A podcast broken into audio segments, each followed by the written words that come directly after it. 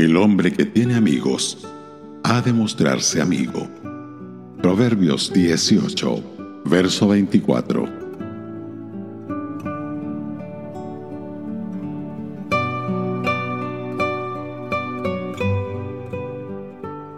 Aun cuando hay versiones modernas que traducen este versículo de modo diferente, las versiones más viejas y fieles conservan escrupulosamente la valiosa verdad que la amistad debe cultivarse. Florece cuando la atendemos y muere cuando la descuidamos. Una editorial en la revista Decisión decía, las amistades no surgen simplemente, hay que cultivarlas, es decir, trabajarlas.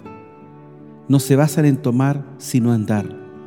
No solo son para los buenos tiempos, sino también para los malos. No ocultamos nuestras necesidades a un verdadero amigo, tampoco nos apegamos a un amigo solo para recibir su ayuda. Vale la pena conservar a un buen amigo. Está a tu lado cuando te acusan falsamente, te elogia por todo lo que es digno de alabanza y es franco para señalar áreas que necesitan mejora. Se mantiene en contacto a través de los años, compartiendo tus tristezas y alegrías.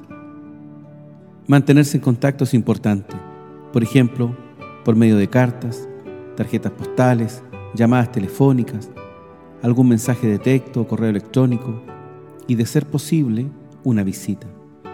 Pero la amistad es una calle de dos sentidos. Si dejo de escribir o de contestar cartas o mensajes, estaré diciendo que no considero la amistad tan valiosa como para que siga. Estoy demasiado ocupado. No deseo que me molesten o detesto escribir cartas. Pocas amistades pueden sobrevivir el abandono continuado. Nuestra renuncia a comunicarnos es a menudo una forma de egoísmo. Pensamos en nosotros mismos, en el tiempo, el esfuerzo y el costo implicados. La verdadera amistad piensa en los demás. ¿Cómo podemos animar, consolar, alegrar y ayudar? ¿Cómo podemos ministrar alimento espiritual? ¿Cuánto debemos a los amigos que se nos acercan con una palabra del Espíritu cuando ésta más se necesita? Un hermano ya anciano contó lo siguiente. Hubo un tiempo en mi vida cuando me sentía muy desanimado por una profunda decepción en el servicio cristiano. Un amigo que no sabía de mi desilusión me escribió una animada carta en la que citaba Isaías capítulo 49, verso 4 que dice así, pero yo dije, por demás he trabajado, en vano y sin provecho consumido mis fuerzas, pero mi causa está delante de Jehová y mi recompensa con mi Dios. Era justamente la palabra que necesitaba para levantarme y ponerme a trabajar de nuevo.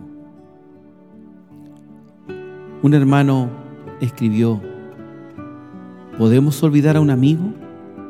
¿Podemos olvidar un rostro que nos alegró hasta el fin, que nos animó en nuestra carrera?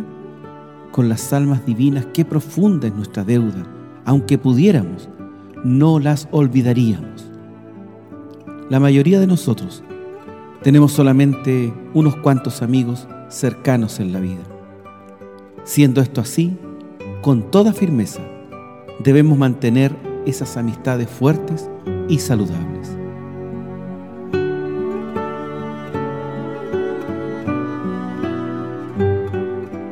Radio Gracia y Paz, acompañándote cada día.